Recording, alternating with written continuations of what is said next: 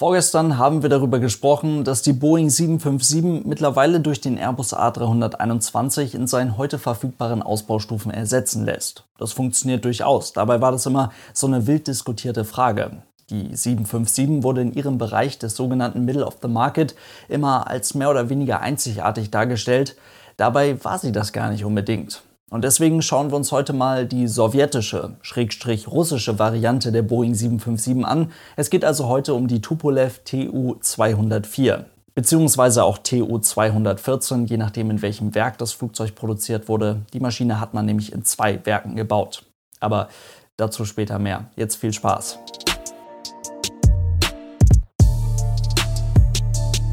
Und damit hallo und ganz herzlich willkommen. Ich hoffe, es geht euch gut. Heute sprechen wir also endlich mal, wurde sich ja lange gewünscht, über einen Flugzeugtypen, den man vielleicht nicht immer direkt auf dem Zettel hat, weil er eben nicht von Airbus oder von Boeing stammt. Aber wir rollen das Ganze erstmal ein bisschen von hinten auf, denn das, was ich eben im Intro gesagt habe, stimmt tatsächlich nur bedingt. Denn es gibt durchaus ein paar gute Gründe dafür, warum die Boeing 757 in dem durch sie ja auch irgendwo definierten Middle of the Market hier in Anführungszeichen in der westlichen Welt einzigartig war.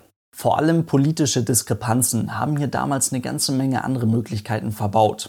Und für uns als Leute, die sich ja prinzipiell erst einmal für das Flugzeug an sich interessieren, ist das einfach schade, dass man von der Tupolev Tu-204 hierzulande nicht wirklich viel mitbekommen hat und auch in Zukunft nicht wirklich viel mitbekommen wird. Man wird auch gleich merken, warum das schade ist, denn die Tu-204 war definitiv ein sowjetisches Flugzeug aus einer damals komplett neuen Generation.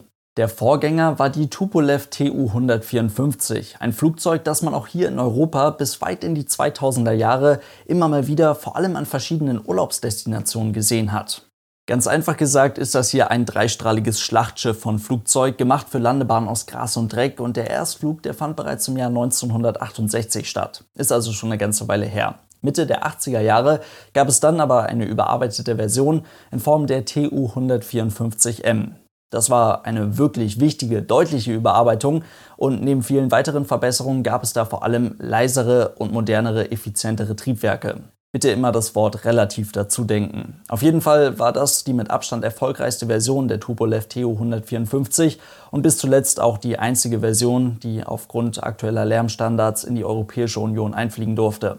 Kurz zusammengefasst kann dieses Flugzeug eigentlich ziemlich genau das, was heute auch ein Airbus A320 oder eine Boeing 737-800 kann, das aber nur so am Rande gebaut wurden von dieser Maschine über 1000 Stück. Das war also tatsächlich ein sehr erfolgreiches Flugzeug. Ja, heute ist das Ding aber natürlich nicht mehr zeitgemäß, passt nicht mehr an die Flughäfen und erfüllt auch nicht mehr die aktuellen Sicherheitsstandards, ist dementsprechend nicht mal mehr bei Air Koryo in Nordkorea im Einsatz. Und das muss schon was heißen. Aber was ich damit sagen möchte, ist, dass man damals eine durchaus gute Basis hatte, um darauf jetzt ein neues Flugzeug zu entwickeln. Das heißt, der Nachfolger, das was dann die TU-204 wurde, der sollte prinzipiell erst einmal genau das gleiche können, nur eben in sehr viel moderner. Grund dafür, dass man dieses Flugzeug entwickeln wollte und sollte, war die westliche Konkurrenz.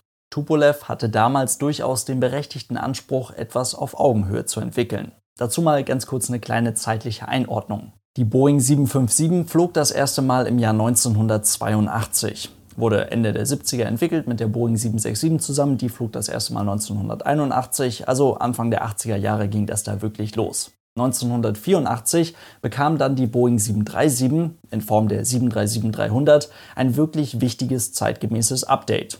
Dementsprechend war die 737 zu dieser Zeit dann endgültig besser als die alte Boeing 727, deren Produktion dann auch im selben Jahr eingestellt wurde. Währenddessen arbeitete man in Europa ja schon fleißig am A320. Der hatte dann nämlich im Jahr 1987 seinen Erstflug.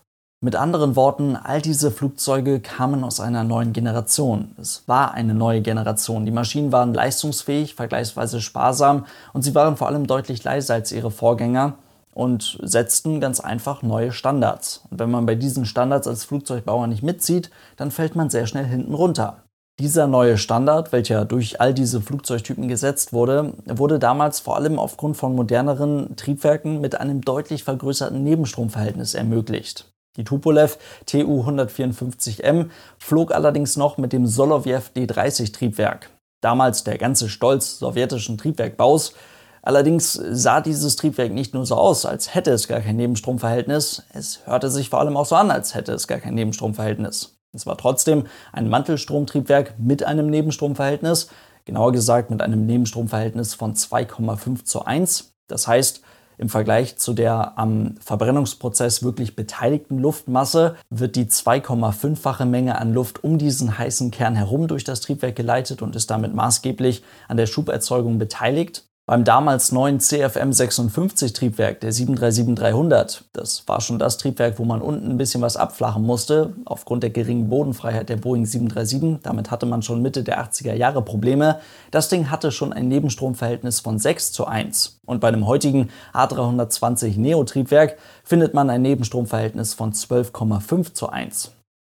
Dadurch lässt sich Effizienz gewinnen und vor allem aber auch Lärm reduzieren. Lange Rede, kurzer Sinn, die damalige TU 154M war allein aufgrund der dort verwendeten Triebwerkstechnologie nicht mehr annähernd zeitgemäß und es musste wirklich etwas komplett Neues her. Mit Überarbeitung musste man ja eigentlich gar nicht anfangen. Beim Nachfolger, bei der TU 204, orientierte man sich dann an der damals 1982 ja schon fliegenden Boeing 757 aus Amerika.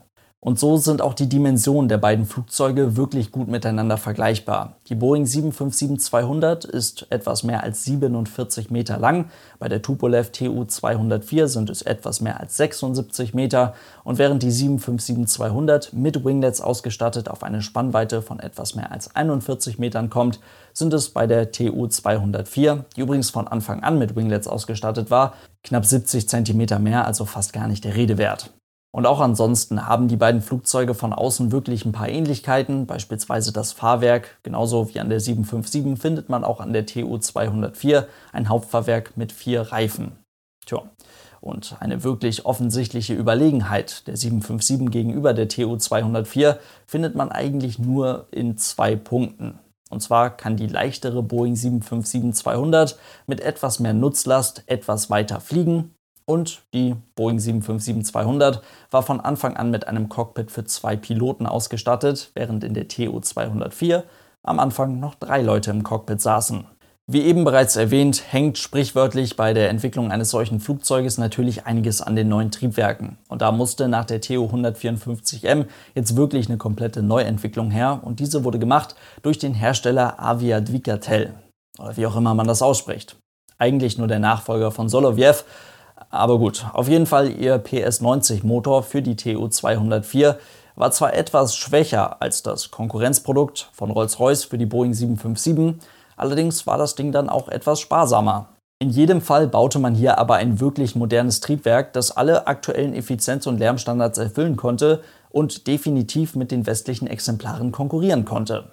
Der Erstflug einer solchen Tu-204 ausgestattet mit diesen Triebwerken fand dann im Januar 1989 statt. Tja, und das, was man damals präsentierte, war technisch durchaus überzeugend. Nicht mehr wahnsinnig beeindruckend, weil man ganz einfach doch etwas spät dran war. Aber es funktionierte und die Tu-204 machte einen sehr zeitgemäßen Eindruck. Denn das Flugzeug wurde von Anfang an mit dem Gedanken konzipiert, dass man die Maschine mal ein bisschen verlängern oder auch verkürzen kann, je nachdem, wie es dann gebraucht wird. Also sie wurde mit dem Gedanken konzipiert, daraus eine Flugzeugfamilie zu machen. Und das war Ende der 80er Jahre wirklich ein zeitgemäßer Gedanke, der bei den Fluggesellschaften ganz fantastisch angekommen ist. Wir sehen es am A320 oder auch an der 737-Familie. Jetzt kam aber eine ganze Menge Politik dazwischen. Eben fiel schon mal die Jahreszahl 1989. Da ist eine ganze Menge passiert und offiziell war dann 1991 mit der Sowjetunion Schluss. Und das Tupolev Designbüro litt zu dieser Zeit extrem unter der wirtschaftlichen Lage. Und alles, was mit der Entwicklung der TU 204 und deren Erprobung zu tun hatte, zog sich dermaßen in die Länge, sodass es erst 1994, also fünf Jahre nach dem Erstflug der Maschine, eine entsprechende Zulassung für das Ding gab. Die Indienststellung der ersten TU-204 folgte dann im Jahr 1996. Und jetzt Vorsicht aufpassen, ganz wichtiger Punkt. Im Jahr 1996 hatte das ja doch dann irgendwie Konkurrenzmodell 757 bereits 850 Bestellungen eingesammelt und wurde fast 740 Mal ausgeliefert.